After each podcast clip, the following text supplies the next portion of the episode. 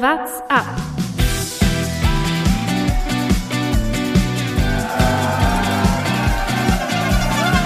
Alle rüber, Jatzak, alle! Alle rüber! Der Radsport-Podcast.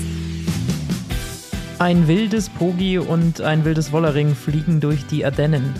Das Triple bei den Damen, es wackelt und das Triple bei den Herren, es wackelt auch. Und damit herzlich willkommen zu einer neuen Folge What's up? Mein Name ist Lukas Bergmann und mir zugeschaltet meine beiden Kollegen Thomas Gerlich Hallo. und Jonas Bayer. Salü. Sind Radsportrennen spannend, wenn Pogacar und Wollering mitfahren? Ja, spannend ist es immer. Spannend ist es immer. Bei Pogacar manchmal weniger, muss ich wohl zugeben. Ja, wobei Vollering, ganz ehrlich, dies das Ding, wenn wir jetzt gestern schauen, ist die Mur noch dominanter hochgefahren oder mit weniger Begleitung. Also wir reden natürlich über die drei Ardennen-Klassiker der Woche. Am Samstag hatten wir das Amstel Gold, nee, Sonntag? Sonntag hatten wir Amstel Gold Race. Am Mittwoch dann eben Flash Wallon und dann steht eben am kommenden Wochenende Lüttich-Bastogne-Lüttich an. Allerdings, und ich glaube, darüber müssen wir vorher auf jeden Fall noch sprechen, bevor wir zu den Rennen kommen, ist Paris-Roubaix. Denn seit unserem letzten Podcast ist einiges passiert, sage ich mal. Paris-Roubaix war sicherlich mit einer der Höhepunkte. Es gibt nicht mehr nur einen der aktuell großen drei, die jetzt mit drei Monumenten dastehen. Mathieu van der Poel ist endlich der König von Paris geworden, muss man sagen. Ist der schon wieder nüchtern irgendwo aufgefunden worden? Hat man den seit, seit Paris-Roubaix nochmal gesehen irgendwo? Ich habe nichts mitbekommen. Ich hoffe, Jonas, du hast gesagt, du hast nicht gesagt, hast nicht du gesagt, dass Jaron Thomas selbst sogar gesagt hat, dass der nach Roubaix wohl ordentlich einen getrunken haben muss? er hat reingehauen auf jeden Fall. Er hat, äh, hat sich's gut gehen lassen nach dem Sieg. Hat er aber auch schon angekündigt im Interview nach seinem Sieg, als er gefragt wurde, ob er jetzt noch die Ardennen fährt. Nee, nee, dafür wird er viel zu viel trinken, hat er dann gesagt. Und ich hoffe nicht, dass er der König von Paris wurde in der Nacht, weil das wäre ein weiter Weg von Roubaix gewesen, noch nach Paris zu kommen. Also ich hoffe, er ist da irgendwo geblieben. Die Frage, die sich nach diesem Paris-Roubaix-Rennen natürlich stellt, ich will sie schon gar nicht mehr aufmachen, weil wir haben sie im letzten Podcast eigentlich ja so ausführlich Jetzt kommt wieder diskutiert. eine wilde Wow-These. Oh, ich bin gespannt. Und diesmal, diesmal war es der Platten. Aber er kriegt natürlich äh, trotzdem den Hate und diesmal muss man ja einfach sagen, diesmal war es der Platten. Und trotzdem kommt viel auch von ehemaligen Fahrern die Kritik, dass äh, Wout da einen Fehler gemacht hätte. Habt ihr einen Fehler gesehen? Also man muss ja sagen, dass er ähm, derjenige war, der bei der entscheidenden Attacke von Mathieu van der Poel mit am Hinterrad war und dann leicht abgefallen ist. Man dachte erst, oh, kann das nicht halten, aber man hat dann relativ schnell gesehen, okay, der Mann hat einen Platten und fährt danach ja trotzdem noch aufs Podium. Ja, also, was soll man da noch sagen? Ohne den Platten wäre er mit Mathieu ins Velodrom reingefahren. Dann wäre Mathieu, glaube ich, zwar immer noch Favorit für den Sprint gewesen, aber da, also, was will man ihm da groß unterstellen? Es ist, ich spoiler schon mal, weil wir gerade mit Felix Groß hatten, als vor dieser Aufnahme noch gesprochen haben. Das Interview kommt jetzt dann gleich im Anschluss. Felix hat gesagt, ja, Paris-Roubaix und so, das ist eine Pauschale, aber äh, der gewinnt nicht, der zu gewinnen ist kein Glück, aber du darfst einfach kein Pech haben. So. Und was, was soll man Wout groß vorwerfen bei dem Rennen? Also die, diese Diskussion da finde ich ehrlicherweise müßig. Weil sonst wäre er mit ihm ins, ins Velodrom gerollt. Also Mathieu hätte den sonst nicht abgehangen, glaube ich, an dem Tag. Ja, ich, ich glaube, er war super stark, äh, ehrlicherweise. Ich, er war einfach super stark. Äh, Auch wie er dann wieder zurückkommt, eben an, an, an diese Gruppe dann, äh, obwohl er mit Rückstand wieder dabei war. Also er hatte einen super Tag, war super drauf und dann ist es am Ende einfach Pech. Ich meine, am Ende äh, hat das ganze Team auch Pech gehabt. Er hatte natürlich ein generelles Problem auf einmal. Äh, Er hat ja angegriffen, 100 Kilometer vor Ziel, glaube ich, was schon ein ziemlich, ein ziemlich verrückter Move ist eigentlich. Aber eigentlich sah es ganz gut aus, weil er dann mit Laporte eben vorne war in einer, weiß ich nicht, Achtergruppe oder so und Van der Poel alleine. Ähm, dann kriegt auf einmal Laporte im Wald von, äh, im Wald von Arenberg einen Platten. Dann ist er auf einmal alleine und von hinten kommt Philipsen und vermischt, glaube ich, noch nach vorne. Und auf einmal ist Alpelzin zu dritt und er alleine. Also das war einfach schon mal pures Pech, glaube ich, dass sie da so in Unterzahl geraten sind. Dylan van Baarle noch ganz schwer gestürzt, auch im Wald von Arnberg. Der wäre auch noch eine, vielleicht eine Karte gewesen, die sie hätten spielen können. Äh, Also ich glaube, da waren sie einfach vom Pech verfolgt ein bisschen. Kann man vielleicht aufs Material mal schauen, weiß ich nicht, aber äh, wie dem auch sei. Am Ende, glaube ich, war es einfach Pech. Und das, diese Kritik kann ich dann auch in dem Fall einfach nicht nachvollziehen oder wie man sich einschießt auf ihn in dem Fall. Kann ich, kann ich nicht nachvollziehen. Das schnellste Roubaix ever am Ende. ist natürlich immer müßig, sowas zu vergleichen, weil solche Rennen ja nicht immer den 100% identischen, die identische Strecke haben. Aber es spricht schon mal dafür, dass die Ausreißergruppe im Endeffekt gleich die, die Spitzengruppe war. Ne? Also es wurde nie jemand weggelassen, es wurde von Anfang an Vollgas gefahren. Und die einzige Gruppe, die sich dann lösen konnte, du hast es schon angesprochen, 100 Kilometer vor dem Ziel, das war keine Ausreißergruppe mehr. Das war direkt die, alles klar, hieraus kommt der Siegergruppe. Exakt. Macht Spaß natürlich dann anzuschauen. Also mit der Gruppe, dann noch die deutsche Vertretung da vorne dabei. Hat Exakt, Spaß gemacht. exakt die war es. Und man muss sagen, in dieser Gruppe besonders auffällig, eine These, die gegen Thomas frühere Aussagen auf jeden Fall widerspricht, denn Alpecin, muss man sagen, ist nicht nur Mathieu van der Poel, scheinbar. Also das war beeindruckend, denn was für eine Mannstärke die da vorne letztendlich mit dabei waren und man muss auch auf jeden Fall da nochmal herausheben, was Jasper Philipsen für ein Jahr fährt. Also dieser Mann ähm, ist ein heißer Kandidat, falls Wout irgendwie bei der Tour de France in Helferdienste eingespannt ist, da auch mal ums grüne Trikot ein Wörtchen mitzureden, glaube ich. Oh ja. Oh ja. Der ist, der ist gar nicht so schlecht drauf. Die haben irgendwie die ersten, den ersten Monat haben sie so ein bisschen langsam angehen lassen und dann eigentlich ab Mailand San Remo haben sie so richtig den Turbo gezündet. Also Philipsen ist ein Wahnsinnsrennen gefahren da. Äh, pff, Der hätte ich überhaupt nicht da vorne auf dem Schirm gehabt. Es kam so ein bisschen aus dem Nichts, wie auch Sonny Colbrelli, als er gewonnen hat. Ehrlicherweise, also wenn, äh, klar, dann gibt's diese Attacke von Wout und, und Van der Poel, wo Wout dann den Platten hat. Ich glaube, da ist er auch nicht, wäre auch nicht mitgekommen, aber äh, wenn das, das kann auch so laufen, dass er das gewinnt im, in einem Sprint. Also wenn die da zusammen reinrollen, zu fünft oder was, da, wenn man ihn jetzt gesehen hat, da wird man nicht viel Geld gegen ihn wetten. Das hätte mich, das hätte mich tatsächlich interessiert. Ich hätte gerne den Rennverlauf gesehen, wenn sie da zu dritt, viert, fünft reinfahren, wie sich die beiden Alpecin de Koenig-Fahrer verhalten. Fährt dann Mathieu für Philipsen den Sprint an? Kann man sich nicht vorstellen eigentlich, ne? Aber Naja, der, Das glaube ich, Nee. das wollte er nicht, deswegen hat er früher attackiert. Da hätte er ja auch weiter attackiert. Also da müssen sie das ja auch ausspielen. Ich meine, die sind beide Sprintstarke. Und dafür ist auch Van der Poel, das ist ja das, was wir auch öfter besprechen. Es ist gut und schön, wenn man dann einen Fahrer bei so einem Klassiker auch vorne hat in der, in der Gruppe. Aber äh, dafür ist das Van der Poel ja auch viel zu wichtig. Also bei einem anderen Rennen wird er dann vielleicht sagen, ja, okay, dann gewinnt halt Philipsen das im Sprint. Aber der, dass er RUB auch gewinnen will, ja, ist ja völlig klar. Ich glaube, da lässt er nichts anbrennen oder hätte er nichts anbrennen lassen. Also man, ich hatte schon befürchtet, dass diese These irgendwann auf mich zurückfällt die letzten Wochen. Ich habe ja vor der Saison noch gesagt, Alpecin hat nur Mathieu und äh, das Team ist nicht breit genug. Wenn man sich anschaut, auch wie Søren Kragh Andersen, also wie, wie stark der die Rennen gefahren ist, jetzt Philipsen, muss man doch, muss ich doch leider einfach zugeben, es ist, es ist das neue Quickstep. Also es ist so das, das Klassiker-Team irgendwie so ein bisschen geworden. Klar, Jumbo Visma brauchen wir jetzt nicht drüber sprechen, aber äh, wie sie die Fahrer vorne reinbringen, wie sie fahren, wie aktiv sie fahren, die Siege, die sie da holen mit Mathieu, das ist schon. Ich habe offensichtlich keine Ahnung vom Radsport, aber das ist für alle hier, die zuhören und für euch beide erst recht nichts Neues. Sagen wir so, am Ende Doppelsieg für Alpecin, das kann sich auf jeden Fall sehen lassen. Und apropos wenig Ahnung vom Radsport, hättet ihr auf die Siegerin bei den Damen getippt bei Paris-Roubaix? Alison sicher. Jackson? Äh, Das war, nun, das war ja nun mal klar. Ein Name, der sicherlich nicht ganz so häufig uns aufgefallen ist bisher. Ich habe erstmal danach schauen müssen, aha, was ähm, hat die Dame davor schon für Erfolge feiern können. Erfolgreiche ähm, TikTok-Videos. Auch das gehört natürlich ganz oben mit dazu. Aber ähm, sagen wir mal so, auf nationaler Ebene schon natürlich als Kanadierin immer stark aufgefallen, aber die internationale ganz große Klasse kam jetzt bei den Ergebnissen noch nicht so richtig raus, aber es war eben ein wahnsinnig spannendes Rennen, ein sehr chaotisches Rennen. Es war bei den Damen auch am Samstag, einen Tag vor den Herren, eben noch ein bisschen schwieriger von den Bedingungen her. Das hat man gesehen, viele Stürze. Es war nicht leicht zu fahren auf dem Kopfsteinpflaster. Und dadurch kam es dann eben zu einer sehr, sehr unübersichtlichen Rennsituation. Und die Ausreißergruppe, in der sich eben Alison Jackson befunden hat, konnte nicht mehr von den Favoritinnen eingeholt werden. Und so gewinnt sie dann am Ende völlig überraschend einen Sprint aus einer Ausreißergruppe. Und das bei Paris-Roubaix, das glaube ich, hat schon fast ein bisschen die Vibes von Olympia, oder?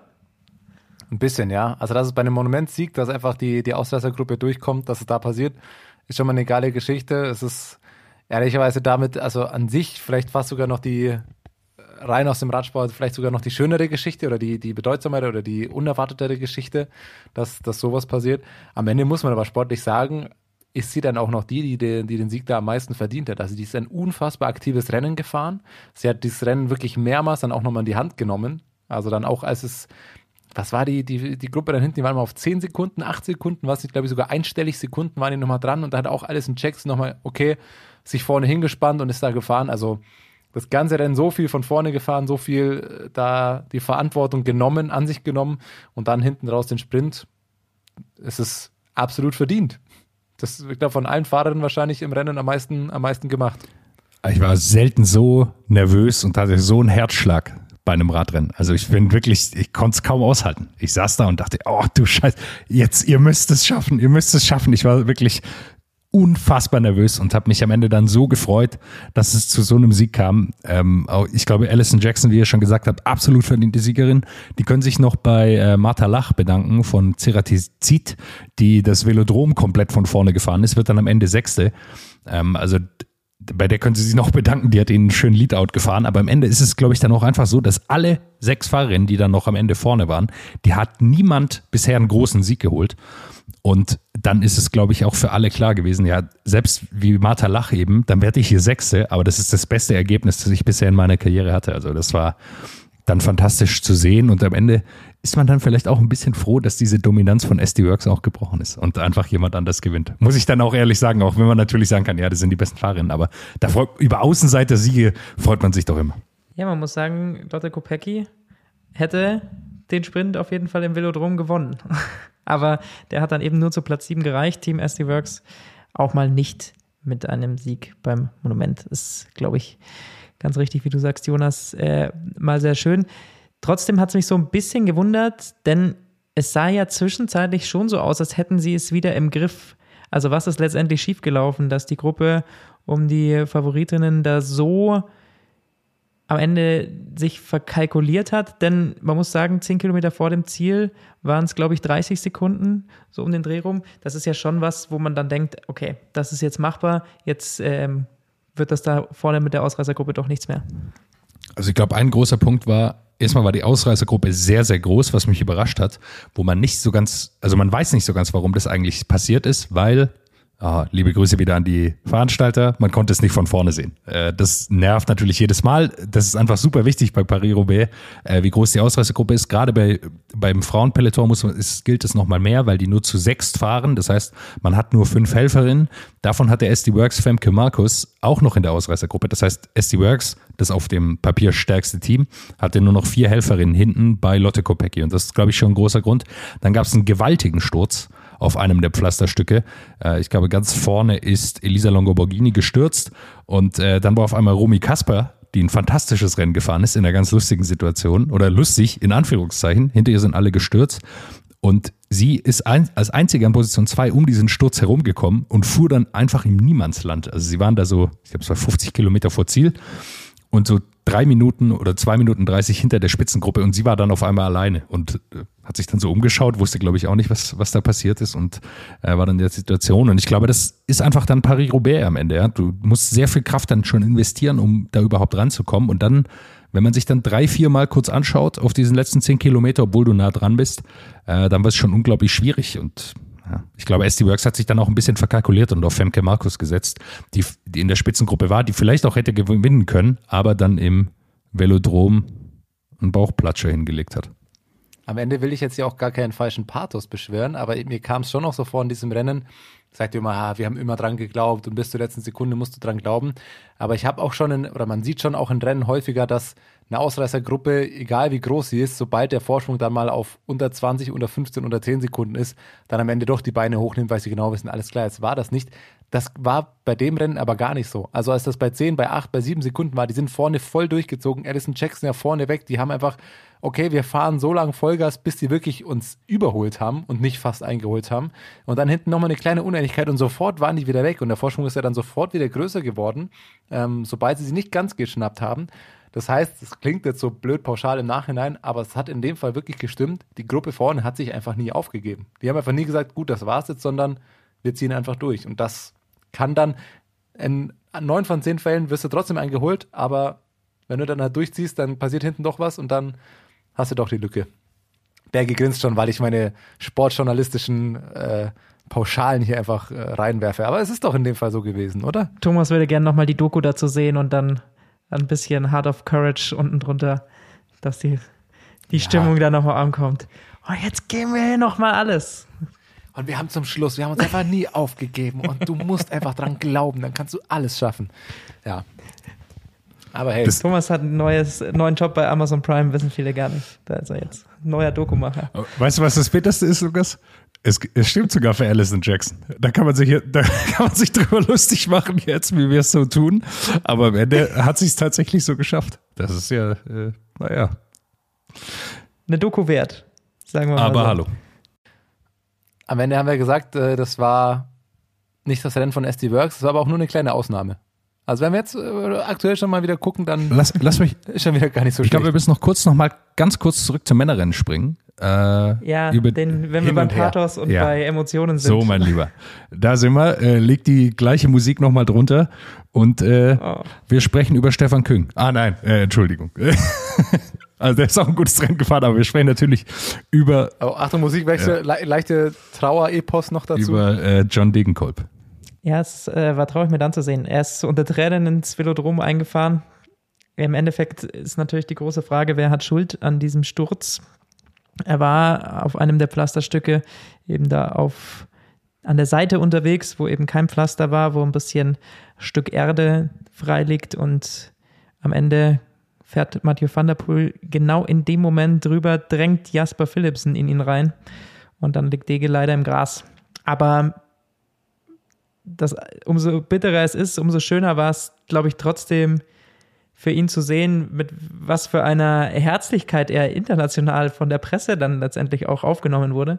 Also ich habe danach die Nachberichterstattung des englischen Eurosports mir angeschaut, bin extra noch dran geblieben und ich glaube, es ging zwar auch um Mathieu van der Poel, aber John Degenkolb hatte fast mehr Sendungszeit, denn das ist natürlich sehr, sehr vielen aufgefallen. Der ehemalige Paris-Roubaix-Sieger, der nochmal so nah dran war auf seine älteren Radsporttage. Ich will jetzt nicht alt sagen, aber auf seine älteren Radsporttage. Ähm, ja, war natürlich bitter, aber irgendwie trotzdem, glaube ich, auch, wenn es bitter ist, mit so ein bisschen Abstand auch irgendwie eine coole Geschichte für ihn. Absolut. Also ich glaube, wie bitter das ist, wurde schon so viel zugesagt. Da hat, weiß nicht, da gibt es einfach keinen neuen Take zu. Es ist einfach, ja, unheimlich bitter. Das hätte ihm wahrscheinlich jeder gegönnt. Ich würde trotzdem zwei Sachen davon mitnehmen. Also zum einen, witzig fand ich ehrlicherweise die, die Konstellation. Was war eine Siebener-Gruppe noch oder so? Und äh, irgendwo auf Twitter habe ich es gelesen. Es ist eine Gruppe und genau einer von denen hat dieses Rennen schon mal gewonnen und das ist der, dem man es heute am wenigsten zutraut, dieses Rennen zu gewinnen eigentlich. Weil man schon fast davon überrascht war, dass Degenkolb da mit dabei war. Und das ist aber der andere Take, dass Degenkolb da noch dabei war und ehrlicherweise an den entscheidenden Stellen immer mit am wachsten gefahren ist. Also dass Und er am stärksten. dieses Rennen kann Nicht und am genau, das meine ich, dass er dieses Rennen kann und das lesen kann, das ist klar, da hat er die Erfahrung gerade bei diesem Rennen und er konnte es aber mitfahren und das ist jetzt erstmal, finde ich, das würde ich jetzt mal mitnehmen, ob man es mit einer deutschen Brille jetzt halten muss oder nicht, mal darauf hingesetzt, aber auch für John Degenkolb und wahrscheinlich freuen sich wahrscheinlich auch für viele mit ihm, die Form ist da, also dass er da mitgefahren ist und da mitfahren konnte und seine Leistung, das macht auch erstmal wieder Mut. Also das würde ich jetzt mal davon mitnehmen, wenn Dege fit ist und ein gutes Rennen hat, ja, dann kann der auch vorne wieder mit der Weltspitze mitfahren. In diesem Fall zumindest. Ja, ja und nein. Also es ist natürlich dann schon auch manchmal so dieser, dieser eine Tag, an dem es halt irgendwie mal funktioniert. Also ich erinnere mich jetzt zum Beispiel an Michi Gogel, der da auch in einer ähnlichen Position war, aber bei Strade Bianche war, wo auch alle gesagt haben, was macht er jetzt hier noch in der Gruppe? Und manchmal ist es dann halt auch einfach der eine Tag zur richtigen Zeitpunkt irgendwie am richtigen Hinterrad gewesen. Man spürt die Beine und hat irgendwie genau die Power.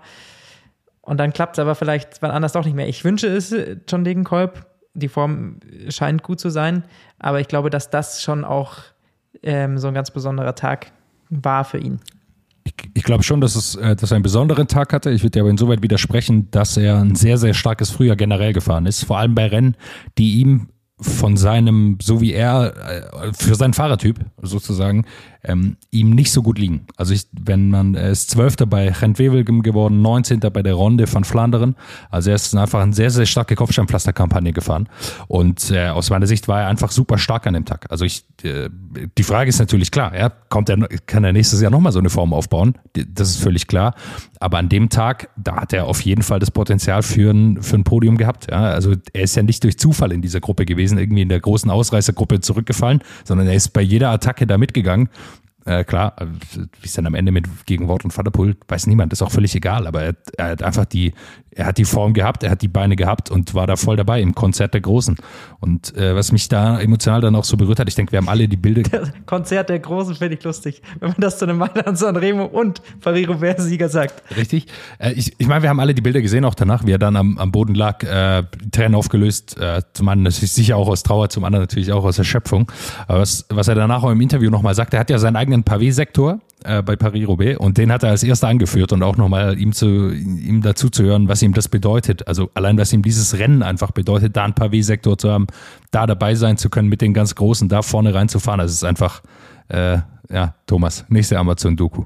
Es war doch was für die Radsportromantiker, ich wollte es gerade sagen. Also alles um dieses Rennen hat auch wieder gezeigt, was für Geschichten nur der Fußball, der Sport schreibt, das ist der Wahnsinn. Ja, ich habe da tatsächlich, Äh, also da habe ich, da habe ich, da habe ich, glaube ich, tatsächlich innerhalb von 30 Sekunden dreimal einfach meinen Fernseher angeschrien. Einmal hier Degenkolbs Sturz, dann attackiert der Wort von Art und Van der Poel kommt ran und dann hat er seinen Platten. Und da habe ich einfach, da dachte ich, nee, weil am Ende wollten wir, Das ist so eine Lüge. Jonas Bayer ist der ruhigste Ja. Mensch, den ihr jemals Das- auf Erden erlebt habt. ich glaub's, Wenn der ich Mensch seinen Fernseher angeschrieben richtig, hat. habe ich aber tatsächlich, weil am Ende ist es doch, Aber wie, ganz kurz, wie schreist du ihn an? Also machst du einfach nur ein Geräusch oder nein, beleidigst ich du den Fernseher hab auch? einfach oder? nur laut Nein geschrien. Das war alles, was ich gemacht habe. Und nimmst dann auch noch einen Schuh und wirfst ihn an die Wand oder so? Oder schreist Ja, das du hatte ich nur? überlegt, aber das war dann zu viel. aber ich habe laut Nein geschrien, weil am Ende ist es doch genau, eigentlich ist genau das passiert, was wir hätten sehen wollen. Wout van Aert und Van der Poel fahren zu, oder attackieren sich auf den letzten Kilometer gegeneinander und fahren dann vielleicht zusammen ins Velodrom ein. Also, es war die perfekte Ausgangslage, das ich hätte sehen wollen. Leider ist es nicht passiert. Das Skript war geschrieben eigentlich, ne? Aber die, die haben es nicht, haben's nicht durchgezogen. Hat nur so ein schönes Skript für dieses Rennen, alles dabei und dann fährt Wout einfach platt. Da kann selbst die, die Sportskripteschreiber können damit, können da nicht alles mit einberechnen. Aber wir wollen uns ja gar nicht so sehr beschweren. Also ich meine, äh, wenn man sich sonst das Frühjahr anschaut, dann hatten wir ja eigentlich immer genau die Skripte auch ausgeführt, die man sich gewünscht hat. Also von dem her, dass es dann einmal nicht klappt, ist für bitter, aber ich glaube, als Zuschauer dann auch verkraftbar immer. Als Zuschauer kann man alles verkraften. Hatten wir das letzte Folge schon gesprochen oder war das mal zwischendurch, dass es bei einem Bier war, dass man sagt, dieses Frühjahr, holy shit, was soll im Rest des Radsportjahres noch kommen? Das Jahr könnte jetzt vorbei sein. Also ganz ehrlich, der, der März und der April, so, also glaube ich jetzt, ich will nicht sagen, egal was passiert, aber mit dem, was man sich vorstellen könnte, was noch passiert ist, haben der März und der April jetzt schon alles für dieses Jahr abgedeckt. Der, der Rest des Jahres, der kann, der, ich glaube, der wird gar nicht mehr besser. Also was für ein Frühjahr insgesamt. Wie viele Geschichten, wie viele geile Rennen, was für ein Schlagabtausch. Ne? Ist ja wie, äh, welcher Vater, ich war es Van der Vater, der, der, der auch auf Wout angesprochen äh, gesagt hat, hey, lass doch einfach mal uns freuen, was wir hier mit anschauen können. Wir schauen hier den großartigsten Radfahrern einer der besten Generationen zu, wie sie sich gegenseitig hier alles geben. Ist doch einfach nur überragend. Also was für ein geiler, was für ein geiles Frühjahr. Zitat Thomas Gerlich am 20.04.2023, drei Wochen bevor der ja, ja. Giro Italia sein Lieblingsrennen Zwei beginnt. Wochen, bevor es losgeht. Und dann, ah, schön. Und dann Trecime Bergfinish und dann schrei ich meinen Fernseher an vor Freude. Letzte, Wenn wir schon bei Mathieu Letzter, van der Poel sind. letzter, Ach, Satz, ist letzter Satz noch von mir zu, zu Paris-Roubaix. Max Walscheid ist auch ein fantastisches Rennen gefahren. Hat, äh, ist dann auch äh, irgendwann mal abgeplatzt, äh, hat noch versucht, vor einem Pavé-Stück zu antizipieren, ist dann leider hinten rausgefallen, aber dann am Ende Platz 8 äh, ist auch ein fantastisches Rennen. Also aus deutscher Sicht Platz 7, Platz 8 sind, äh, wir Deutschen bringen da doch immer wieder, bei Paris-Roubaix, da bringen wir immer wieder einen vorne rein. Das ist eine Heute Turnier, haben wir aber Turniermannschaft, drin. eine Roubaix-Mannschaft, sage ich. Die deutsche, deutsche Radsport-Roubaix-Mannschaft. Auf jeden Fall hat Mathieu van der Poel danach es sich nicht nur ordentlich gut gehen lassen und den ein oder anderen Alkohol vielleicht auch so zu sich genommen, sondern er hat auch fleißig mit äh, Tadej Pogacar geschrieben und ihm mal gesagt, wo man denn eventuell beim Amstel Gold Race attackieren könnte. So hat Pogi danach im Interview dann zumindest gesagt. Hat dann gedacht, na gut, dann attackiere ich genau an der Stelle. Ja, dann ging's los mit den Ardennen und der Pogi-Dominanz. Ja, und dann ist es 30 Kilometer vor Schluss, habe ich dir schon geschrieben, Lukas. Aber jetzt wird's langweilig. Da fährt er weg von Pitcock und Ben Healy und am ehrlicherweise ist es halt dann vorbei. Dann, ich glaube, das einzige große Diskussionspotenzial war, dass sich der Sponsor es hat nicht nehmen lassen, drei Meter vor Tadej Pogacar mit einem Auto zu fahren. Sonst rege ich mich mir immer über Motorräder auf, die zu nah sind. Aber da ist einfach ein Auto direkt vor seiner Nase gefahren und hat ihn ein bisschen gezogen. Am Ende muss man sagen, hätte wahrscheinlich nichts am Sieg geändert, aber das war super strange. Noch, noch wilder als der Fakt, dass das so passiert ist und dass man das kritisieren kann, ist der Renndirektor, der darauf angesprochen wird und auch noch gesagt hat, naja, ich fahre selber Fahrrad, so viel Unterschied macht das jetzt auch nicht. also, wirklich, das ist, ich gebe dir fünf Aussagen, fünf Ausreden, fünf Entschuldigungen, sonst die du nehmen kannst und du suchst dir die dümmstmögliche aus.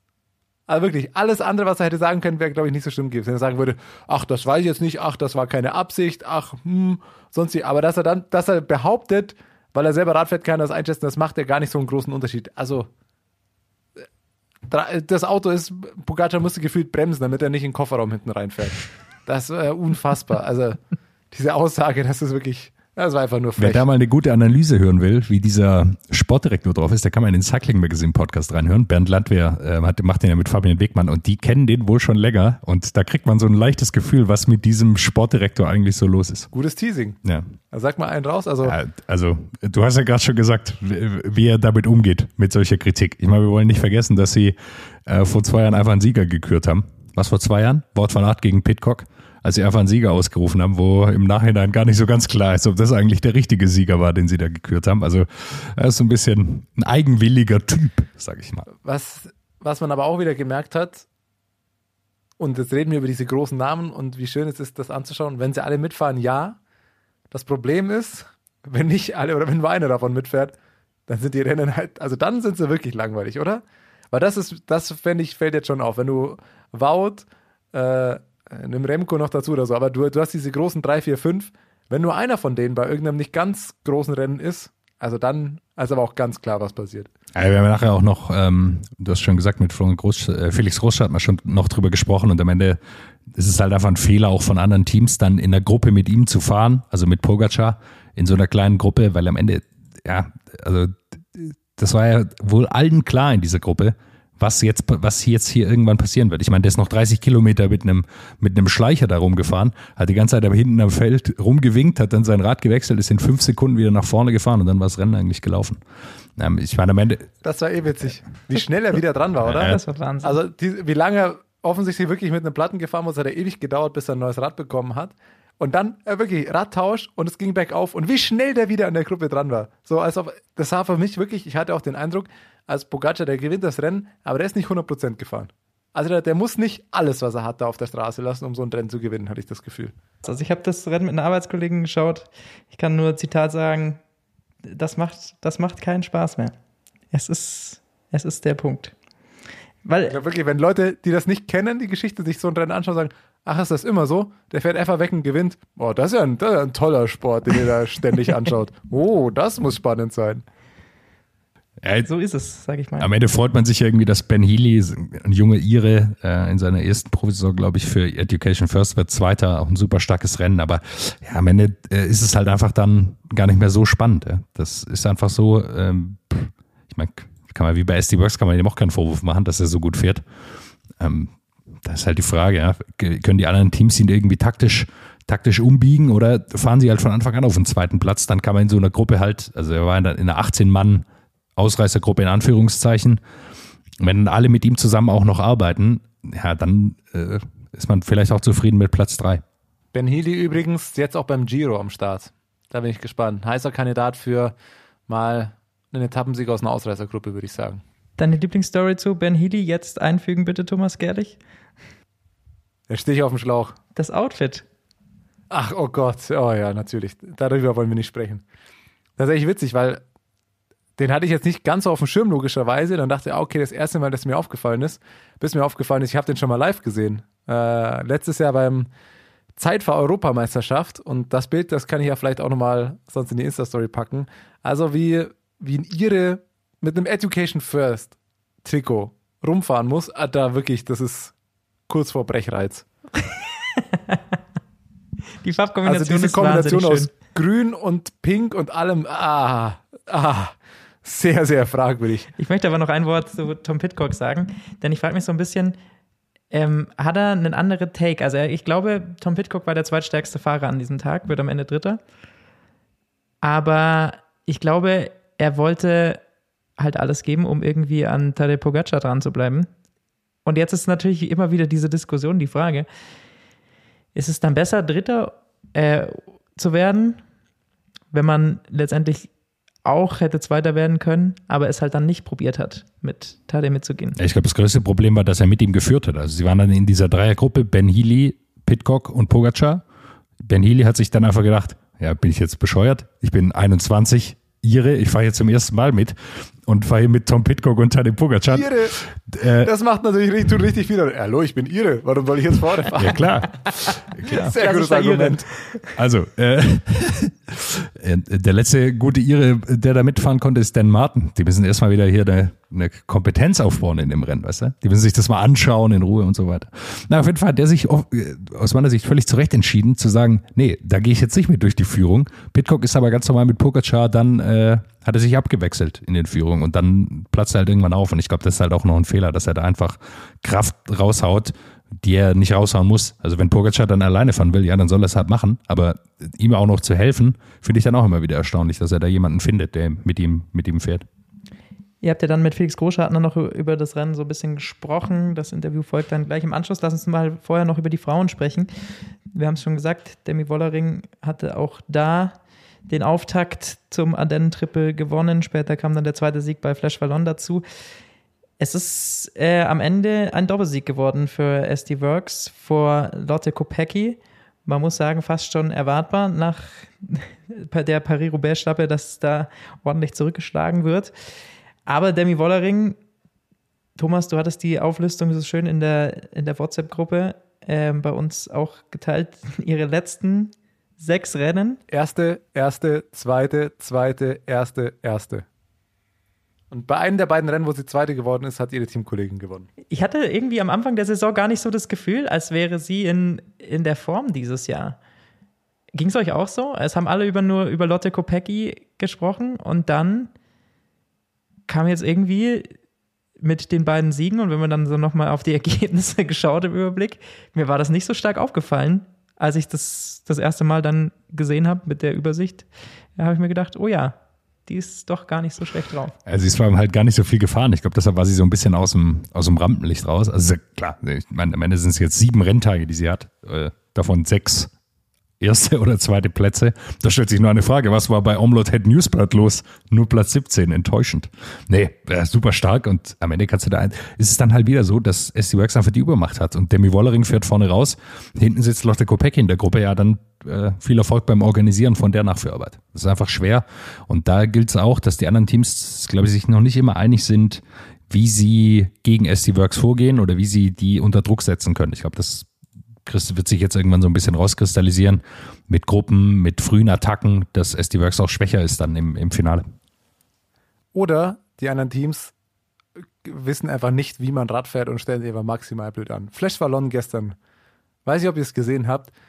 Es gibt die, die Situation, was waren es, glaube ich, die letzten zehn Kilometer, dass sich eine Gruppe löst, die an einem Anstieg, an einem Anstieg wurde nochmal attackiert und dann ist Demi Vollering alleine und sie fährt vorne und es gab, glaube ich, drei Teams. Trek, Movistar und ich glaube es DSM sogar oder ich weiß gar nicht, sind mit zwei Fahrerinnen vertreten und Vollering hat alle ihre Teamkolleginnen rausgefahren. Was machen alle anderen? Und die fahren einfach gemütlich mit.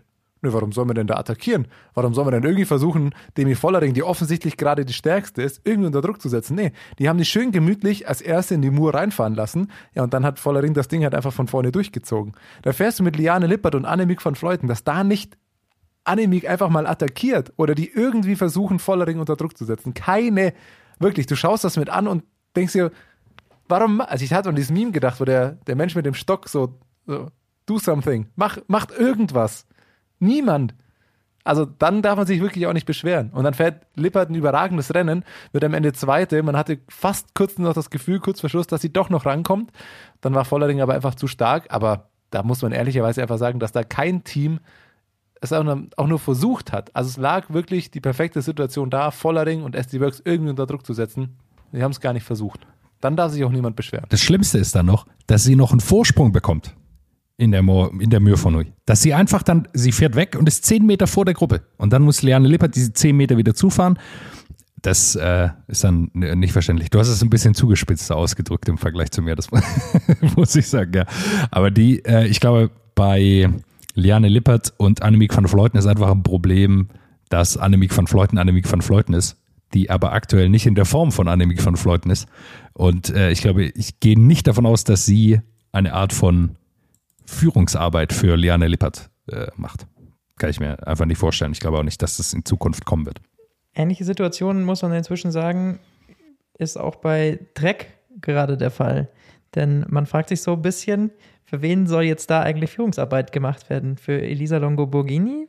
Für äh, Elisa Balsamo? Oder ist es doch Shirin van Anroy, die am Ende bei solchen Rennen ähm, generell vorne ankommen kann? Bei Amstel Gold wird sie am Ende Dritte. Ähm, sie hat dieses Jahr auch schon mit der Trofeo ein Rennen gewonnen. Also Jonas, der immer wieder gesagt hat, achtet mir auf Shirin von Anroy, fühlt sich auf jeden Fall bestätigt und sitzt mit einem breiten Grinsen hier gerade vor dem Mikrofon. Ja, zum einen grinse ich, zum anderen äh, zeigt nochmal, wie stark sie ist, weil sie immer wieder auch merkwürdige Führungsarbeit machen muss. Also weil sie, glaube ich, eben öfter mal für Elisa Balsamo fährt. Wobei jetzt bei dem Rennen, das liegt ihr, glaube ich, einfach nicht so. Also Flash Ballon äh, ist sie ordentlich gefahren, ähm, wird am Ende 15. Aber da hatten sie eine dabei, die, wo Thomas ganz verwirrt geschrieben hat, habt ihr von ihr schon mal gehört? Sieht aus wie ein Kind. Ja, also sorry. man, man macht sich ja nicht, ich, um Gottes Willen, ich will jetzt gar nicht über Äußigkeiten sprechen, aber äh, die, die Frau, Gaia Realini, überragend gefahren, 21 Jahre jung, ich habe sie noch nie gehört, aber die Frau ist 1,50 groß und die, das, sorry, aber das, das, das sitzt einfach aus, als ob da so, das sah einfach so aus, als ob da ein Kind mitfahren würde, weil die einfach so viel kleiner war als alle anderen. Das gibt es ja im Männerpilotor auch, ne? Das hat ja damit gar nichts zu tun, aber so einfach eine Fahrerin, die einfach deutlich kleiner war und das ist einfach, ja, auch die mit 21 Jahren, dritte da am Ende, überragend. Wir reden uns hier um Kopf und Kragen, sag ich Ja, mal. das auch, aber trotzdem. Das, mein Gott, das tun wir doch immer. Nein, tun wir nicht. Jetzt ist kompletter Bullshit hier. Ich, ich hoffe, es ist rausgekommen, was ich, was ich eigentlich meinte. Ich glaube, wenn man sich das anguckt, dann, dann sieht man das auch. Genauso mache ich mich über Hugh Carthy lustig, wie seltsam der aussieht, weil er einfach deutlich größer und schlachsiger ist als alle anderen. So, das ist einfach, Ja, und wie du gesagt hast, also wie- worauf der hinaus ist, ist Thomas, dass sie am Ende einfach eine, ein Riesentalent am Berg ist. Und solche Ankünfte Ja. wie, wie die Mur von Nui, die einfach super steil ist, äh, da ist sie einfach äh, mit äh, eine Favoritin dann. Ähm, das liegt natürlich nicht nur an ihrer körperlichen Konstitution, sondern einfach, weil sie eine super starke Fahrerin ist. Hat auch dieses Jahr schon ein Rennen gewonnen. Also die ist auch ebenfalls ein Riesentalent, das Trek da unter Vertrag hat. Und dann ist es auch so ein bisschen merkwürdig, dass sie sie nicht so optimal in Position bringen, äh, dass Demi Wollering eben einen Vorsprung bekommt, was ich nicht so ganz verstehen kann.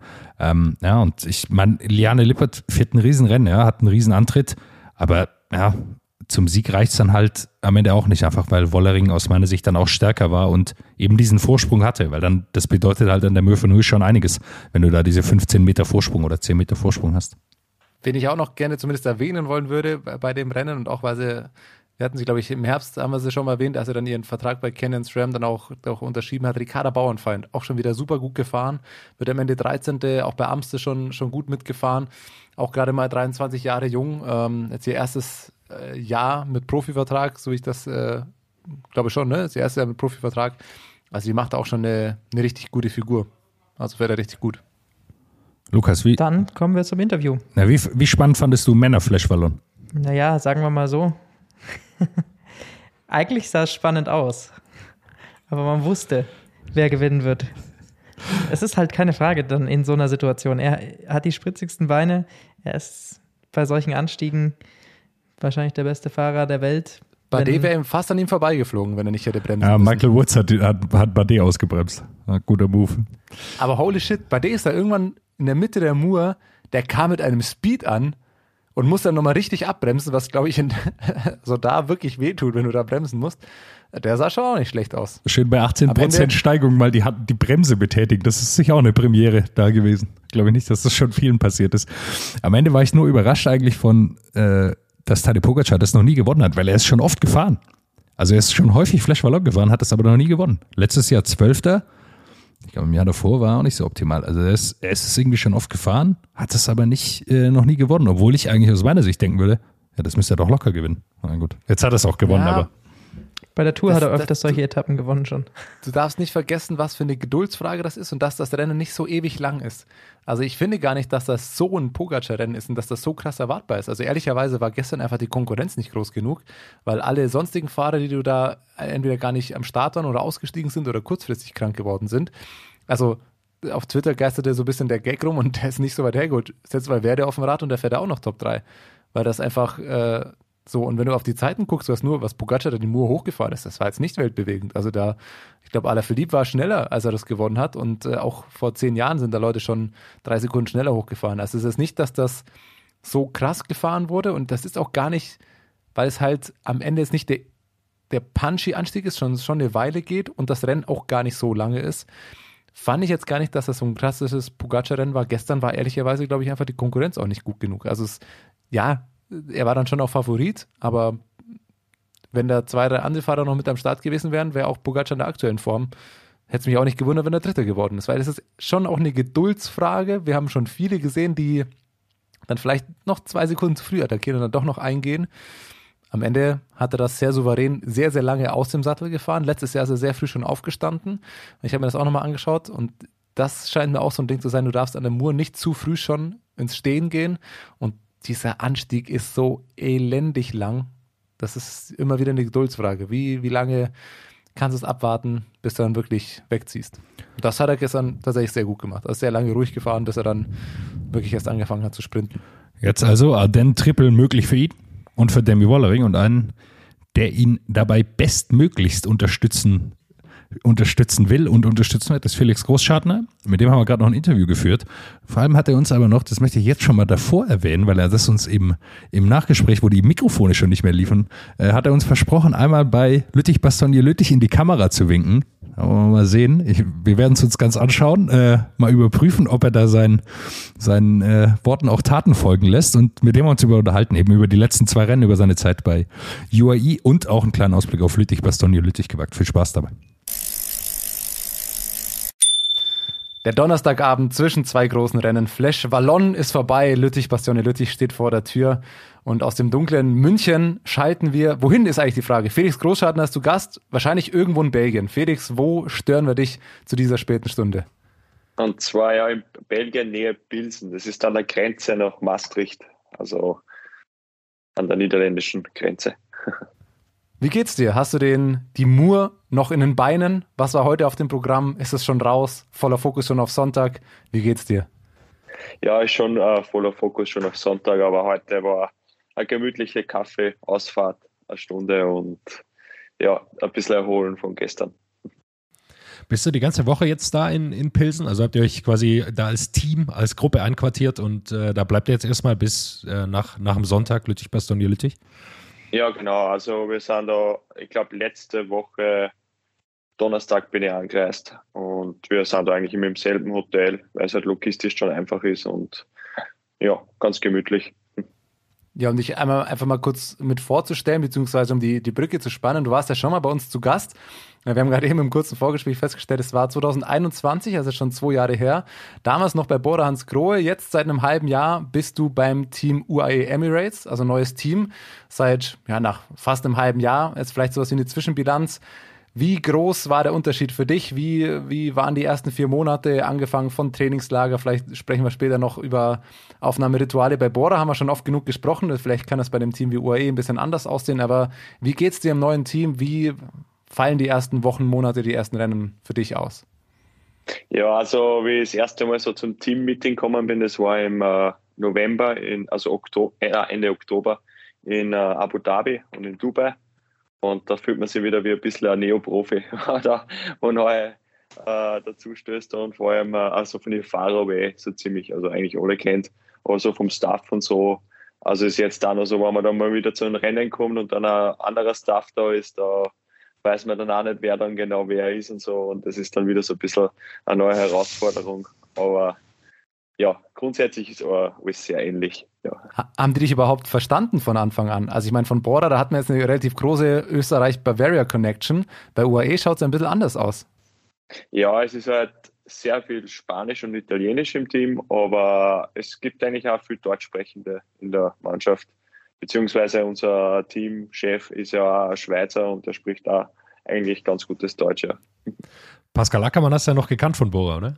Habt ihr euch gleich gut verstanden, direkt zusammen aufs Zimmer, auch wenn ihr wahrscheinlich gar nicht so viel Rennen zusammenfahrt, schätze ich mal. Nein, ich war mit dem Formalo gleich im Zimmer und der war ja auch bei Bora. Und äh, ja, wie gesagt, war schön auch wieder, dass man, also ist auch wieder super, dass man mit Aki gemeinsam ist. Aber Rennen haben wir ja, äh, glaube ich, Saudi-Tour waren wir gemeinsam, ja. Aber sonst haben wir ziemlich ein verschiedenes Rennprogramm. Ja.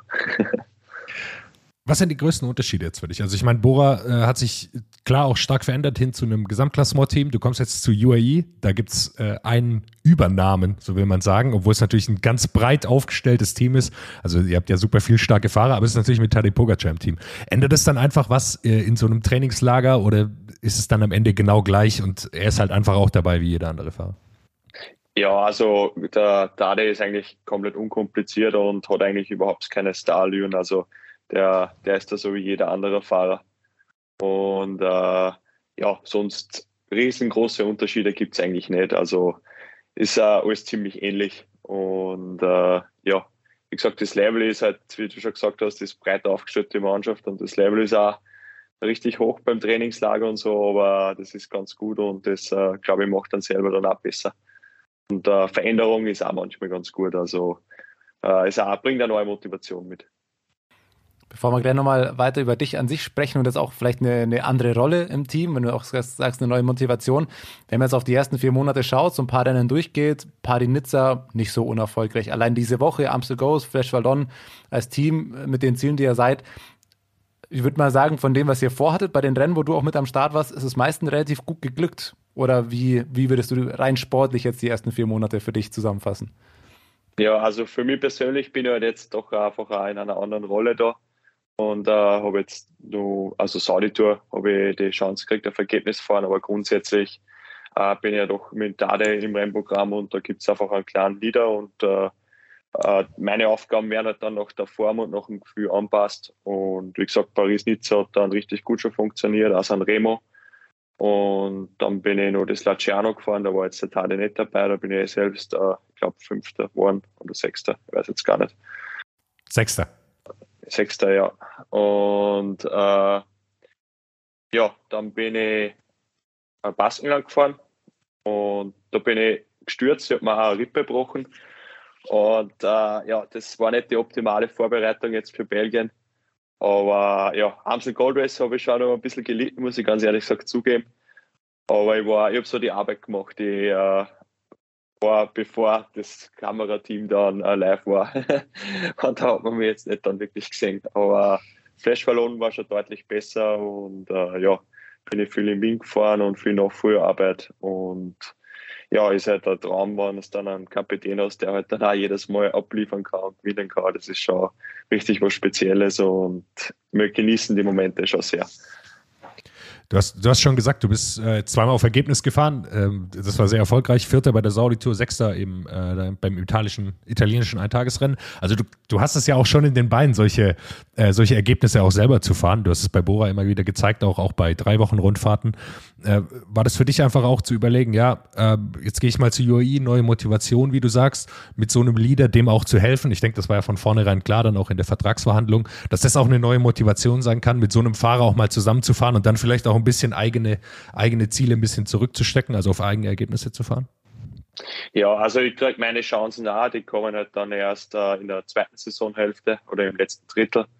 Äh, aber ich muss halt ganz ehrlich gesagt zugeben, ich weiß, dass ich, was ich drauf habe, wenn ich eine super Form habe und ich kann jetzt in die Top 10 fahren.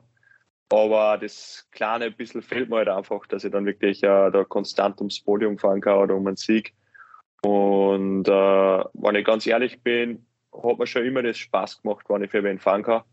Und wenn es da genauso dann nur deine Freiheit nach hast. Und äh, das war eigentlich so der Grund, warum ich mich dann für das entschieden habe. Und wenn man den Sprung macht, dann wollte ich schon in eine Mannschaft gehen, wo es halt wirklich einen kleinen Leader hast, der halt auch wirklich die ganz großen Rennen gewinnen kann. Und das war halt dann schlussendlich der Grund, warum ich mich dann für UAE Team Emirates äh, entschieden habe. Erklär mal, also was ist, äh, was, wenn man sagt immer Radsport, also jeder Sport ist Kopfsache, aber auch im Radsport, gerade bei drei Wochen Rundfahrten geht es viel um Kopf und äh, es ist am Ende ein Team und sieben Leute fahren für einen. Du kennst es von Bora ja sowohl eine Helferrolle als auch, du bist ja auch Vuelta oder so oder äh, auch schon für dich gefahren, auch schon Top Ten gefahren. Also du kennst ja beide Aufgaben. Wie ist es rein von der Motivation? Ich sag's gleich vorneweg, ich will niemanden bei Bora zu nahe treten, das sind Weltklasse-Fahrer.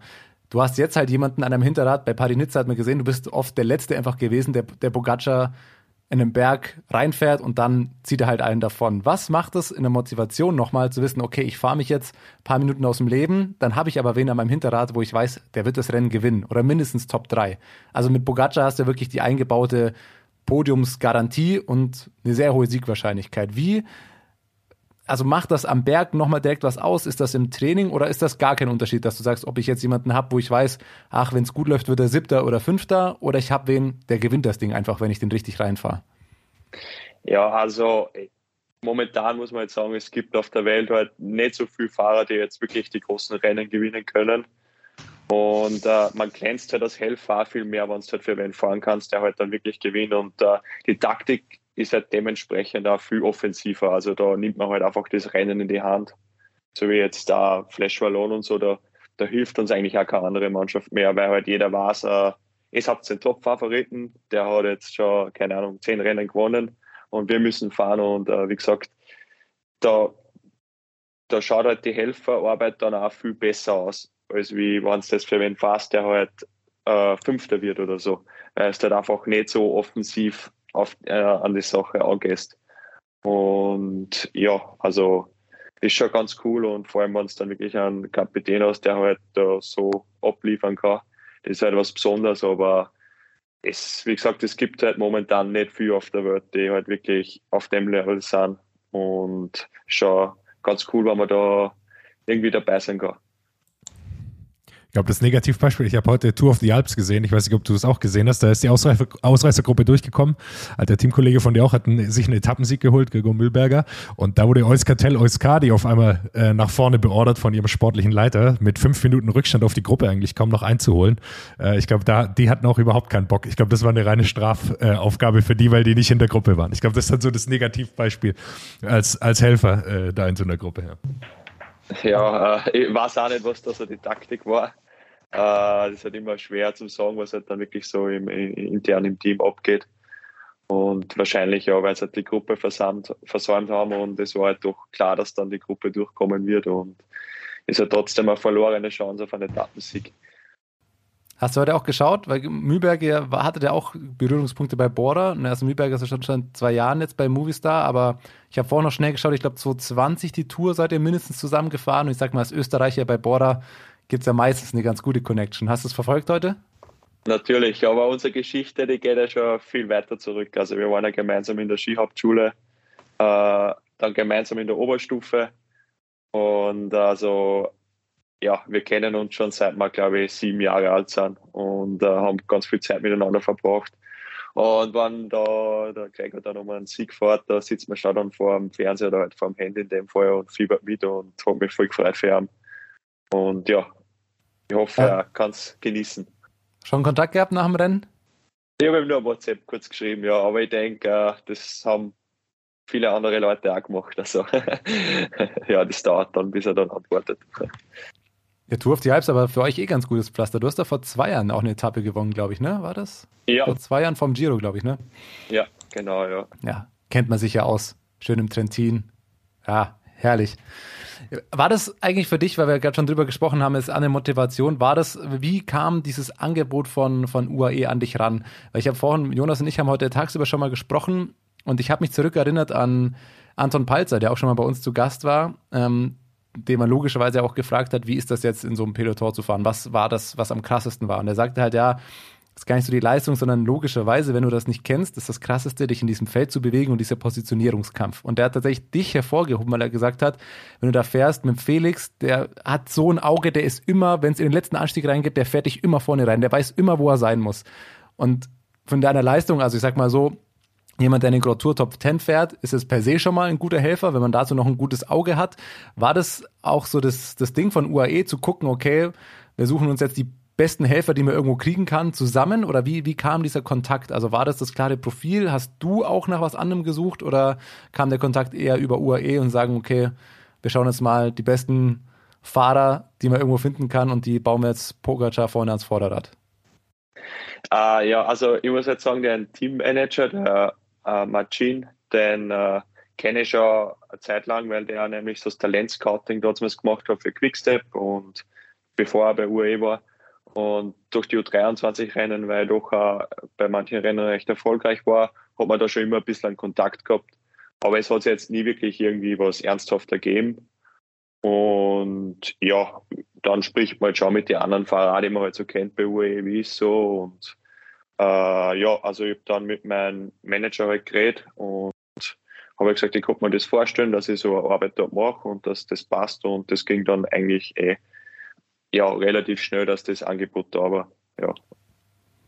Das klingt alles so unkompliziert. Das klingt, als ob man hier und da mal ein bisschen sprechen würde und dann macht er ein Angebot und dann fährt man da mit, gibt es vielleicht noch eine kleine Gehaltserhöhung und dann schwuppsdiwupps, tauscht man das Trikot. Ja, also es, ich glaube, es ist ein bisschen immer das Timing und wie man als Fahrer zu einem, also zu einem Team passt und so. Und das, äh, wie du gesagt hast, das ist halt, du hast halt jetzt einen Tade Bogacar und da musst du halt auch ein Team aufbauen um den oder auch wir haben ja jetzt nicht nur einen Tade, sondern einen Juso Almeida. Das sind halt alles Leute, die halt äh, einfach in Zukunft äh, bei den World Tour Rennen um einen Sieg fahren können und werden oder auch schon dann. Und da musst du halt um Dom einfach eine, eine, starke Mannschaft aufbauen und da habe ich ganz gut ins Profil passt. Jetzt nicht nur als Bergfahrer, sondern eher eben das auch, dass ich eigentlich ein gutes Auge habe für, für auch flache Etappen oder Windkanten und ich das eigentlich auch ganz gut kann und dass man mich da halt vielseitig einsetzen kann, jetzt nicht nur als äh, reiner Bergfahrer, sondern auch jetzt eben für flache Daten, wenn sie ist und so. Ja. Jonas und ich haben vorhin schon gesagt, wenn man deine Leistungen kennt und auch dein Programm jetzt die ersten drei Monate anschaut, dann müsstest du eigentlich für die Tour gesetzt sein. Kannst du dazu schon was sagen? Also, weißt, also du wirst es wahrscheinlich schon wissen, aber gehst du auch davon aus, weißt du es schon? Na, also wir sind äh, also es gibt ja dann eine Longlist und da bin ich dabei und jetzt nach Lüttich habe ich ein bisschen Pause und dann geht es halt eben äh, zum Höhentrainingslager, zur Tour, also Dauphine Vorbereitung und Tour und da wird es dann alles ein bisschen konkreter entschieden. Also die versuchen halt dann schon, dass eben die Fahrer, die halt auch dann zu dem Zeitpunkt in Topform sind, auch einsetzen, weil sonst wäre es ein bisschen blöd, wenn jetzt zum Beispiel bist nicht ganz fit oder warst du mal krank und so. Und äh, ja, dann wird es dann so entschieden. Jetzt deckt sich dein Rennprogramm aber schon sehr mit dem von Pogacar. Und wenn du sagst, nach Lüttich macht man jetzt erstmal eine Pause und einen Höhentrainingslager, das klingt schon sehr ähnlich, sag ich mal. Ja, aber es sind äh, zehn oder zwölf andere auch dabei. Also, ja. Ja, am Ende ist es ja auch immer sinnvoll, so eine Longlist zu haben, muss man ja auch sagen. Äh, letztes Jahr zum Beispiel, äh, erinnern wir uns noch an Corona, ich glaube, Mark Hirschi musste dann krank, der kurz vorher noch krank war, dann mit. Also es ist ja äh, allein aus dem Standpunkt aus äh, immer sinnvoll, so eine Longlist zu haben. Äh, wie gut du bist oder äh, wie vielseitig du bist, habe ich jetzt gedacht. Du fährst jetzt auf einmal die Ardennen-Klassiker. Das war vorher nicht äh, ständig auf deinem, auf deinem Rennprogramm, oder? Nein, es ist ziemlich komisch, dass man mit 29, vor allem aus dem Fahrertyp, der ich halt bin, erst jetzt das erste Mal der den Klassiker fährt, weil eigentlich rein das Lüttich und auch Flash kommt man ja persönlich auch ganz gut liegen, wenn ich da jetzt gut drauf bin und auf mich selber fahren kann. Nicht jetzt um einen Sieg, aber halt eben irgendwie Top 10 oder so. Aber äh, ja, bei Bora hat es irgendwie nie ergeben, weil halt der Kader auch sehr gut war für die Athenen-Klassiker und da war halt dann nicht so das, als schickt man nur einen hin, der da jetzt äh, um, um Top 10 fahren kann, äh, sondern ich bin halt dann auch Romantik gefahren oder halt in Giro und habe mich halt auf das vorbereiten können. Aber jetzt äh, ja, war das so im Plan und also mir hat mal gefragt im, im Dezember, ob ich das machen will oder lieber Romantik und habe ich gesagt, eigentlich wäre es mal ganz cool, Athenen-Klassiker. Ist auch so cool, wie du es dir vorgestellt hast? Also Amsler ich meine, so mit so einer gebrochenen Rippe fahren und so war jetzt nicht so lustig. Aber äh, ja, es ist eigentlich dann gegangen. Also dadurch wir von vorne gefahren sind, hat es eigentlich passt und es war eigentlich überhaupt kein Stress. Aber Flash und so hat schon richtig Spaß dann schon gemacht und ich bin schon gespannt auf Lüttich. Ich hoffe, das Wetter spielt ein bisschen mit, weil 260 Kilometer oder so im Regen fahren ist jetzt auch nicht das Geilste. Aber ich nehme mal mit, also es klingt gerade so, wenn man vorne fährt, dann sind die Rennen eigentlich ganz entspannt. Das sollten sich einfach mal alle Teams mitnehmen. Einfach vorne fahren, dann, dann ist eigentlich gar nicht so wild. Der, der Stressfaktor ist besser, ja. Aber man muss auch sagen, wenn man eben jetzt äh, einen Leader hat, der halt da äh, der Favorit ist, äh, es ist halt der Respekt im Peloton auch ein bisschen anders. Du, du kommst halt ein bisschen leichter durch, dass du halt dann vorne bist und so. Und äh, sowas ist halt, das erleichtert das Ganze auch um eine Spur. Ich glaube, wenn ich mir die Rennen jetzt auch so angeschaut habe, scheint es mir auch ein bisschen leichter noch zu sein, die Position zu halten, wie jetzt zum Beispiel bei der Flandern-Rundfahrt und bei Paris-Roubaix. Da kam es mir doch nochmal einen Tick wilder vor, zumindest gefühlt. Ich weiß nicht, wie du es gesehen hast. Also bei den äh, flämischen Klassikern ist sowieso, also, also ich bin sowas jetzt noch nie gefahren, aber was man so hört und so, da ist halt der der größte Fight immer ins Pavé rein und so und das Pavé ist dann eher das, was ein bisschen leichter ist. Und äh, ja, man muss halt sagen, bei der Athenen Klassiker ist dann schon das Hälfte der Fälle sind halt eher Bergfahrer und dann ist es ein bisschen leichter das Position fahren.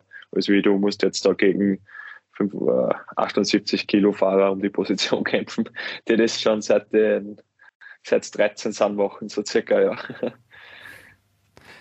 Wir, was wir uns vorhin gefragt haben, wenn man jetzt gestern auf Flash Ballon guckt, ein Rennen, das ja bekannt ist für, ich gucke mir die letzten eineinhalb Kilometer an, weil das ist ehrlicherweise das, worauf es ankommt.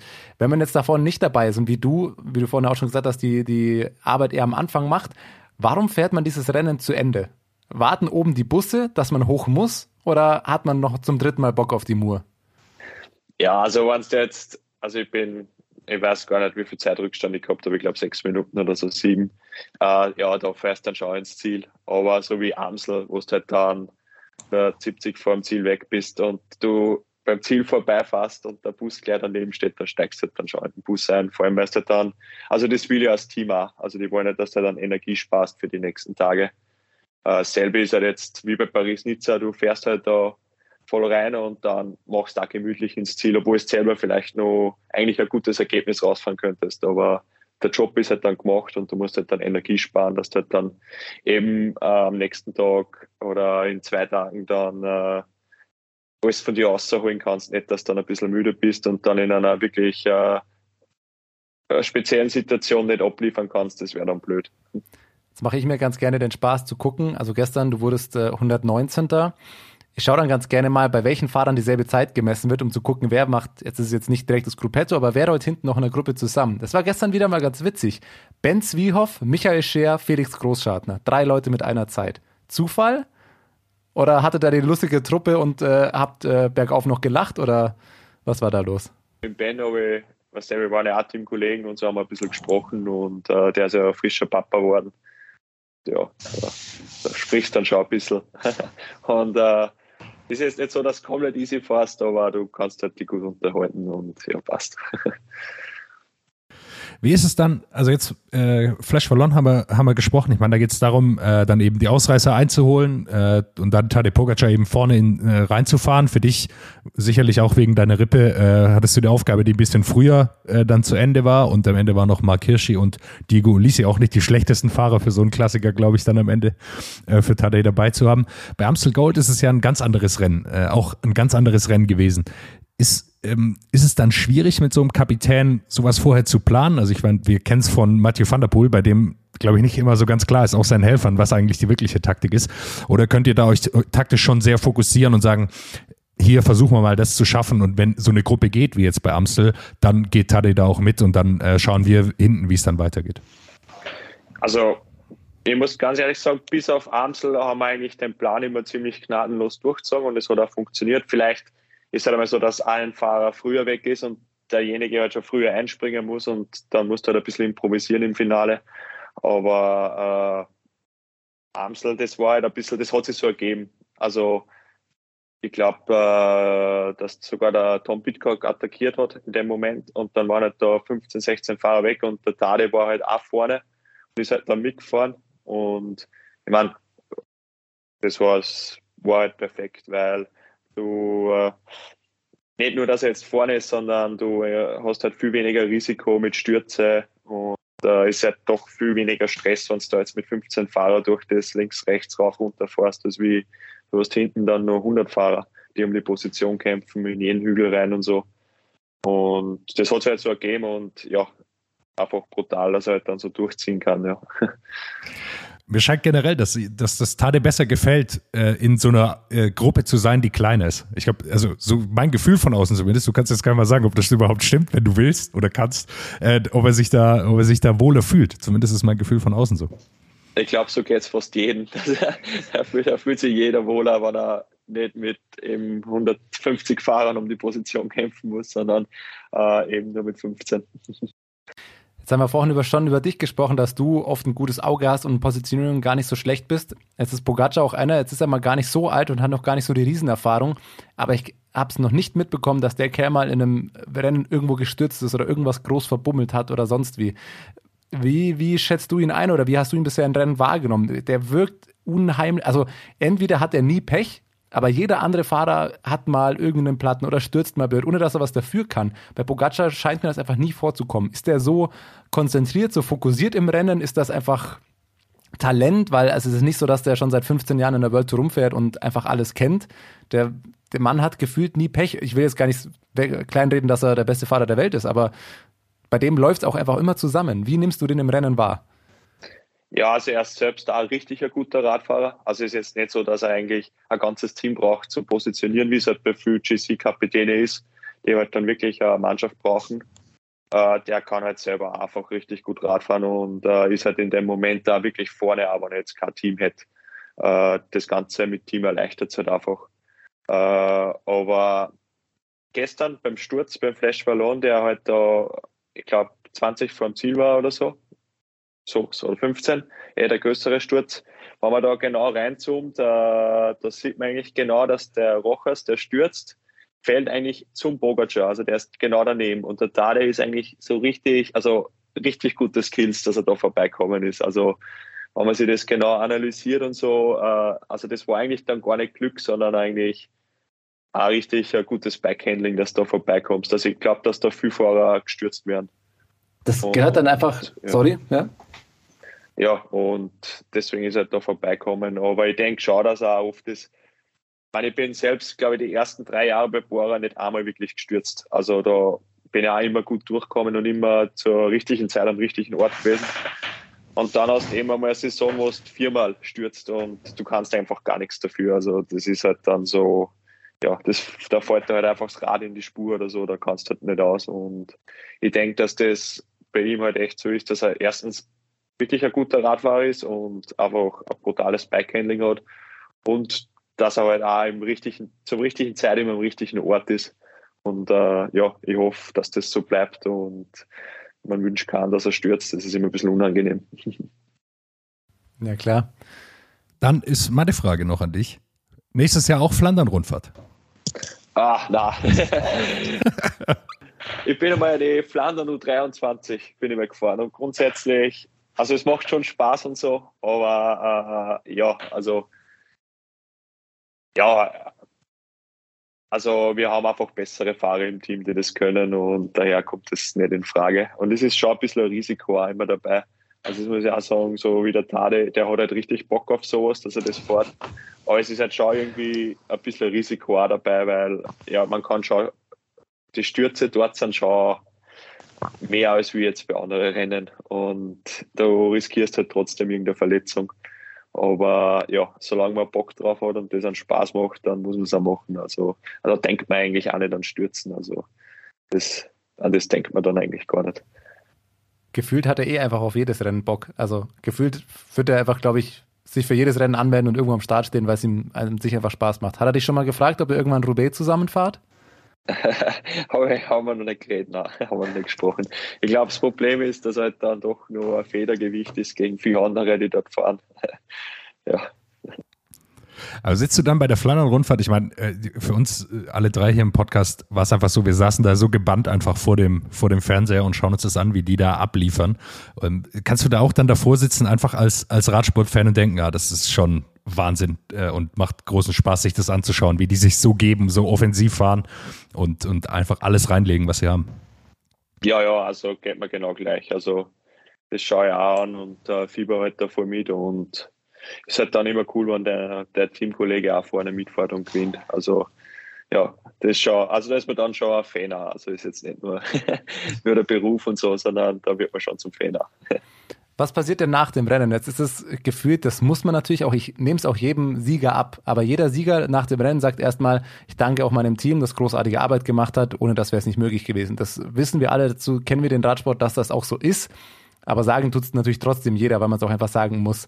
Wie ist das danach dann im Team intern? Also wenn ihr dann mal geduscht habt oder beim Essen oder sonst wie, äh, kommt da auch mal was? Ist das auch mittlerweile bei einem Team wie euch dann einfach so gewohnt, dass man die Rennen gewinnt, dass das einfach Business ist und einfach der Job ist und dass man das auch weiß? Oder lässt er abends auch mal einen springen? Oder, oder wie, wie verhält sich das nach dem Rennen dann im Team?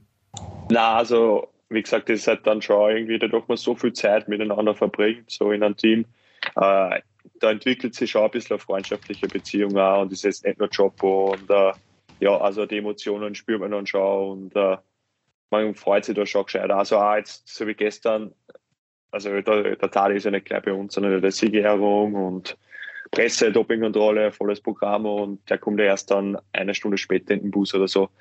Und wenn du dann einmal reinkommst, dann hast du ja mit deinen anderen Teamkollegen, die halt schon vor dir drinnen sind und so, da schlagst du bei und super Job und freut man sich halt voll und dann, dann verzögst halt, was alles so passiert ist und äh, ja, die sportlichen Leiter kommen auch gleich und Masseure und Mechaniker und da, also da sind schon Emotionen und das ist schon ganz cool. Also es ist jetzt nicht nur der Beruf, sondern schon richtig viel Leidenschaft da.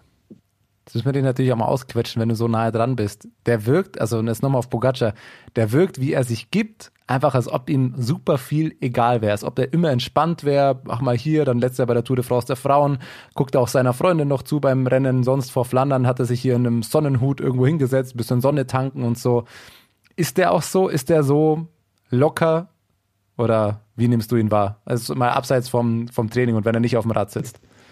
Ja, schon sehr entspannt. Also schon fokussiert und so und er weiß halt genau, was er will, aber wie gesagt, der hat halt überhaupt keine Champions-Attitude oder so. Also der ist ganz normal und würde das jetzt überhaupt nicht spüren lassen, dass er schon zweimal die Tour de France gewonnen hat oder der beste Radfahrer der Welt ist. Also gar nicht. Das ist ganz, also richtig mit beiden, mit beiden Beinen am Boden geblieben, also richtig. Ja. Und, und wo wird mehr gelacht? Mit den Österreichern bei Bora oder bei UAE, wenn man mal das achte Rennen hintereinander gewonnen hat? ja, ziemlich gleich, hätte ich gesagt, ja. Aber der, der Schmäh läuft schon richtig gut bei uns Österreichern, ja. aber ist da, ja. So, Sonntag, äh, ich glaube, euer Ziel ist klar. Ardennen-Triple äh, mit Tadej Pogacar wollt ihr sicher holen. Haben nicht viele bisher geschafft, ehrlicherweise. Äh, ist sicher das Ziel. Ähm, was erwartest du für ein Rennen da am, am, Sonntag? Ja, also der Triple ist echt schwer, vor allem, ich meine, ich bin auch begeistert mit Flash Ballon. Das war halt der absolute Top-Favorit und dass du das dann halt dann irgendwie trotzdem den Druck so standhalten kannst und so ablieferst, ist schon, ist schon richtig ein Wahnsinn. Und äh, ja, wie gesagt, glücklich ist das Ziel, dass wir gewinnen. Und äh, ja, ich denke, dass halt viel beim Rennen von uns abhängen wird. Und der Remco kommt ja auch, also ich denke, dass Quickstep, Quickstep äh, genauso Interesse hat, dass da, dass da äh, ja, das Rennen zu kontrollieren. Und natürlich ist Ziel, dass wir da gewinnen. Und ja, ob es dann klappt oder nicht, das sehen wir am Sonntag. Remco ist äh, größter Konkurrent aus, aus deiner Sicht oder hast du noch ein paar andere auf dem, auf dem Zettel? Ja, es gibt schon mehrere, aber jetzt hätte ich gesagt, so der, der größte Konkurrent, den größten Konkurrenten würde ich Remco hernehmen. Ja, vor allem der kommt halt frisch vom Höhentrainingslager und so und äh, ja, also wird sicher spannend. Ich glaube, der fährt immer noch auf dem Teddy rum gerade. Das ist krass, der kommt, glaube ich, sehr, sehr spät erst. Also, was ich mitbekommen habe, die letzten Einheiten immer noch auf dem Teddy, während ihr schon, schon vor Ort seid und euch schon mal akklimatisiert habt. Was du vorhin gesagt hast, wird mich jetzt gerade noch interessieren. Weiterer Vorausblick. Du meintest eher aufs letzte Jahresdrittel. Das klang so, als ob, also für dich dann fahren, das klang so, als ob da schon was in Gesprächen wäre oder schon was geplant ist. Kannst du da schon was sagen? Wie es für dich ist die Tour, wissen wir, wirst du mitfahren? Äh, wie es danach dann weitergeht? Kommt davon, äh, ob ich die Tour fahre. also fix ist noch nichts. Äh, äh, aber ja, nein, ich habe dann äh, so ein paar kleinere Rennen und äh, China werde ja auch wieder am Ende vom Jahr fahren, das Guangxi. Und äh, ja, da habe ich dann auch mehr Freiheiten. Und wie gesagt, als mentale Phase gibt es die eben in kleinen Lieder. Aber äh, wenn du jetzt bei anderen Rennen bist, wo jetzt nicht so ein klarer Lied ist äh, und sich Chancen ergeben, äh, muss man halt einfach äh, schauen, dass man da zuschlagen kann. Und dieselben Chancen hätte ich auch gehabt im Baskenland. Also wenn ich jetzt mich gut gefühlt hätte und hätte genauso auf Etappen fahren können, aber ich habe es halt einfach nicht drauf gehabt. Und dann ist der Sturz auch dazu gekommen. Aber ja, mal schauen. Was mich jetzt tatsächlich nochmal interessieren würde, ist jetzt nochmal so ein bisschen Themensprung, aber man, man versucht ihm ja dann irgendwann auch immer auf den Grund zu gehen. Jetzt ist äh, Pogacar seit drei Jahren in aller Munde ständig. Ähm, würde mich tatsächlich mal interessieren, wie weit hat sich für dich jetzt durch den Teamwechsel sowas wie, wie Training und so weiter auch verändert? Also wie weit hast du Vorgaben vom Team, dass du anders trainieren musst? Weil irgendwas scheint UAE ja auch richtig zu machen. Irgendwo könnt ihr ja nicht allzu schlecht euch vorbereiten auf die Rennen. Hat sich da für dich, gab es da nochmal einen großen Wechsel jetzt von Border zu UAE? Trainierst du relativ gleich viel für dich? Gibt es da mehr Vorgaben, weniger Vorgaben? Was ist da vom Training her jetzt über den Winter oder in, die, in der spezifischen Vorbereitung? Was ist da nochmal anders? Ja, also ich habe jetzt einen neuen Trainer halt eben da und ja, grundsätzlich ist viel ähnlich. Äh, vielleicht ist jetzt mehr über das ganz hochintensive Training, was halt bei Bora ich schon mehr gemacht habe und so. Jetzt vielleicht nicht ganz so im Winter, halt dann zu den Rennen her, zu, dann zu den Rennen hin halt. Aber grundsätzlich ist alles schon sehr ähnlich, ja. Also äh, ich denke, dass da im Radsport äh, generell ja heutzutage so von der Wissenschaft, Trainingswissenschaft schau, ist ziemlich äh, äh, gleichen Level ist. Und ja, also war jetzt nicht so die Riesenveränderung, hätte ich gesagt. Das klingt so, als ob es alle gleich machen würden und einer ist einfach besser. Jetzt ist das, jetzt geistern dann immer irgendwelche, irgendwelche Schlagzeilen immer rum und irgendwie versucht man das immer zu erklären. Ein Stichwort, was dann oft kommt, ist dieses sagenumwobene Mitochondrientraining, das bei Pogacar irgendwie wohl anders sein kann. Kannst du das in irgendeiner Art und Weise einordnen? Hast du da selber auch Berührungspunkte? Ist das, sagst du, sagst, das machen viele Teams, das ist einfach nur so ein Wort, das halt irgendwie mal durch die Presse geistert, irgendwie? Ja, ich denke schon, dass viele Teams so äh, in dem Fettmax-Bereich fahren und so. Und äh, ja, der Tade ist halt einfach äh, wirklich ein riesen, ich würde sagen, das größte Talent einfach. Und äh, ja, ja, mehr kann ich da jetzt da nicht dazu sagen. also einfach viel Zone 2 fahren. Ist das der Tipp, den du hast? ja, verschieden, ja. Also äh, bei uns gibt es Leute, die viel Zone 2 fahren, manche, die halt weniger Zone 2 fahren. Ist halt ein bisschen, jedes individuell. Also das heißt jetzt nicht, weil es bei einem so gut funktioniert, dass das jetzt äh, für jeden das Beste ist, glaube ich. Und da muss man ein bisschen so seinen Weg mit dem Trainer finden. Was Felix Thomas will äh, also im nächsten Urlaub am Gardasee will er glänzen. Deshalb will er den, den letzten Trainings, äh, den letzten Trainingsschliff will er von dir jetzt. Äh, Felix, jetzt ich brauche irgendwelche Infos. Ich habe mir so viel, ich dachte mir auch geil, jetzt, jetzt quetsche ich den Felix aus und dann hier im Mai bin ich auf einmal in Topform und äh, weiß alle Tipps. Aber am Ende, ich, ich nehme es mit, Radsport ist ganz einfach. Bisschen Zone 2 Training und im Rennen halt vorne fahren, dann ist entspannter und dann gewinnt man. Also stellt euch doch alle gar nicht so an. Radsport ist ganz einfach. Zone 2 und vorne fahren. Ja, dann läuft's. Ja, man muss schon ein bisschen Fahrzeug Max und so fahren, denke ich. Ach, viel zu anstrengend, ganz ehrlich. Ach, schön. Ja. Ja, wie geht's dann noch weiter? Wenn es äh, die letzten Tage wollen ich jetzt gar nicht zu lange noch fesseln heute Abend. Irgendwann müsst ihr auch schlafen. Aber ähm, was steht morgen Samstag auf dem Programm? Also wir nehmen am Donnerstagabend auf, das zur Einordnung. Freitag und Samstag macht ihr nochmal ähm, Strecken-Recon selbst auch am Tag vorher oder so? Äh, ja, also morgen schauen wir uns die letzten 60 Kilometer an vom Rennen. Und sonst ja, ist halt, wir sind doch eine Stunde weg vom Start, also vom, von dem Abschnitt da, ich glaube von Lüttich circa eine Stunde.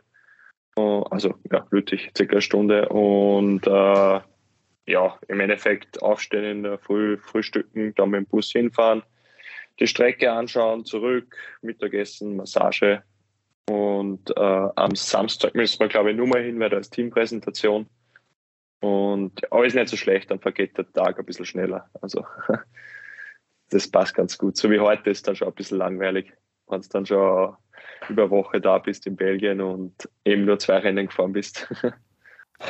Ich war letztes Jahr einmal in Belgien, äh, beruflich war ich in der Nähe von Spa, ist glaube ich gar nicht so weit weg äh, von da, wo du bist. Und da war auf jeden Fall das Essen fürchterlich. Ich hoffe, ihr habt einen eigenen Koch dabei. Ja, ja, nein, wir haben eigentlich immer einen eigenen Koch zum Glück dabei und der verwöhnt uns ganz gut, ja. Kann mich nicht beschweren. Ja, dann würde ich sagen, drücken wir die Daumen, wünschen wir viel Erfolg für Sonntag. Dein Tipp ist klar. Äh, was du hast, Remco, der große, äh, der große Konkurrent, das haben wir mitbekommen. Dann drücken wir die Daumen fürs Triple und Danke. der Longshot dann äh, Daumen drücken fürs Tour-Aufgebot erstmal. Äh, und wenn wir das dann geschafft haben, dann logischerweise auch für ein gutes Ergebnis für euch. Das Ziel da sollte ja dasselbe wie immer sein, alles gewinnen einfach. So einfach ist es. Ja, das äh, schauen wir mal. So, so, so einfach ist, klingt es dann irgendwie doch nicht, aber wir werden unser Bestes versuchen. What's up? Der Radsport-Podcast. What's up ist eine M945 Produktion. Ein Angebot der Media School Bayern.